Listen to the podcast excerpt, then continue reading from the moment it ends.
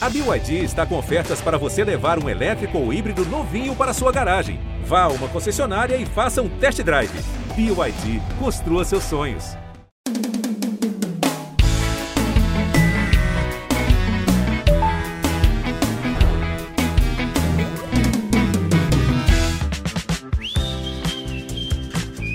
Fala, minhas férias remuneradas no litoral! Como vocês estão? Animados para mais um episódio do Posso Mandar Áudio? Olha, eu tô super animada, porque o episódio de hoje tá a cara daqueles dramas adolescentes que 10 entre 10 garotas viciadas em comédia romântica e teste da capricho com certeza já passou. E se a gente tá falando de paixonite na adolescência, é claro que a gente tá falando de quê? De vergonha alheia, daquelas que traumatizam a gente até a fase adulta e volta como sessão dupla na terapia. Então, bora embarcar nessa viagem no tempo com essa super empreendedora e influencer digital, a dona do Cariri, Thaís Teixeira. Oi, Dani, aqui é a dona do Cariri, eu não vou nem perguntar. Eu já vou logo é mandando o áudio porque eu sou dessas. Eu quero te contar uma história bem engraçada, um perrengue, uma situação que eu tenho certeza que muita gente se identifica e já fez exatamente dessa forma. E o episódio é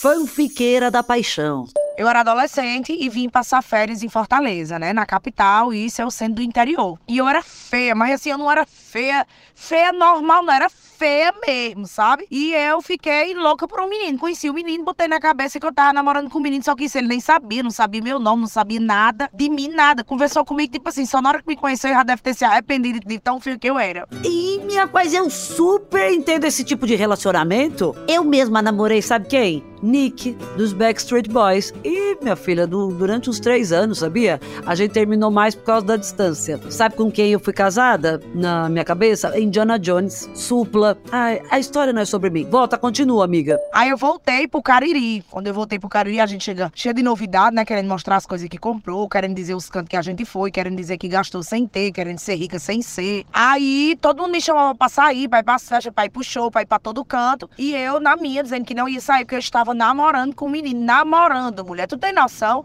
Aí eu botava o telefone no silencioso, no vibra, eu botava o telefone no ouvido e fingia que tava falando com ele. O telefone morria de vibrar. Morria de vibrar.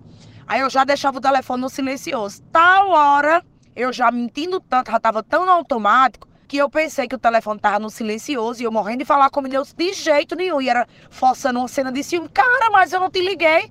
Não, era... não, cara, não é assim não. Você não manda em mim, não. Sou empoderada. Não. Menina, meu telefone tocou na hora. Bicha, eu fiquei transtornada. E o povo tudo mangando de mim.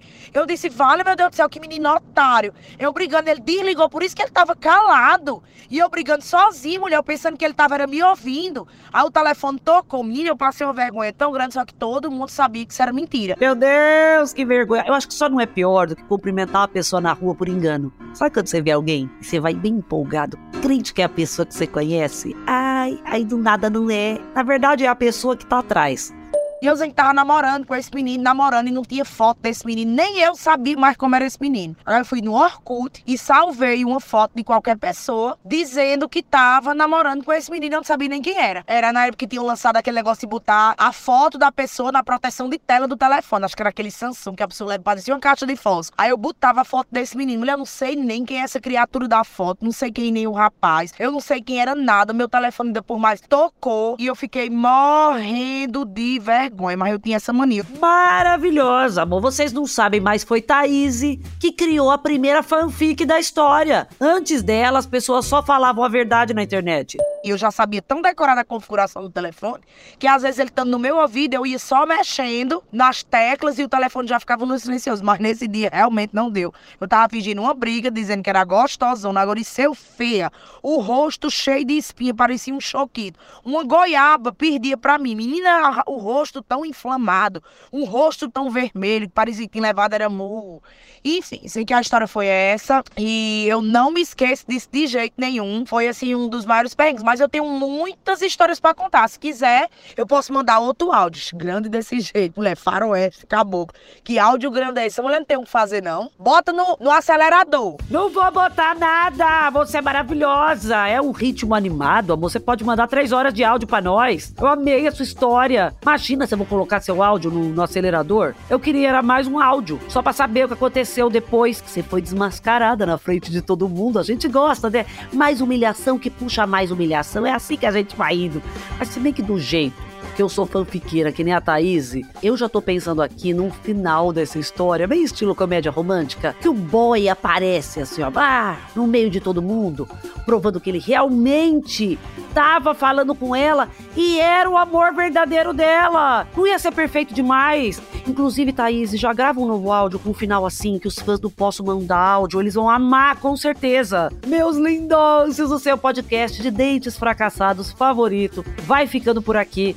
Eu espero vocês na semana que vem no G-Show, Globoplay ou na sua plataforma de áudio favorita. Posso Mandar Áudio é um podcast produzido pela Farra, finalizado pela Mandrio Áudio, com direção de André Brandt, produção de Rosa Taques, roteiro de Sté Marques e edição de Gabriela Araújo.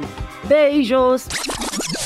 Gente, eu quero foto também. Eu tô pedindo mais áudio para ela, mas ela descreveu a cara dela ali de um jeito bem legal, né? Que tava cheia de espinha, que parecia um choquito. Eita, isso, isso é tão bacana, isso é inspirador. Porque tem dia que a gente tá feia, a gente não quer sair de casa. Aí a gente vê uma pessoa que, ei, conseguiu, melhorou. Como é que faz? A gente quer ver essa foto. Manda para nós.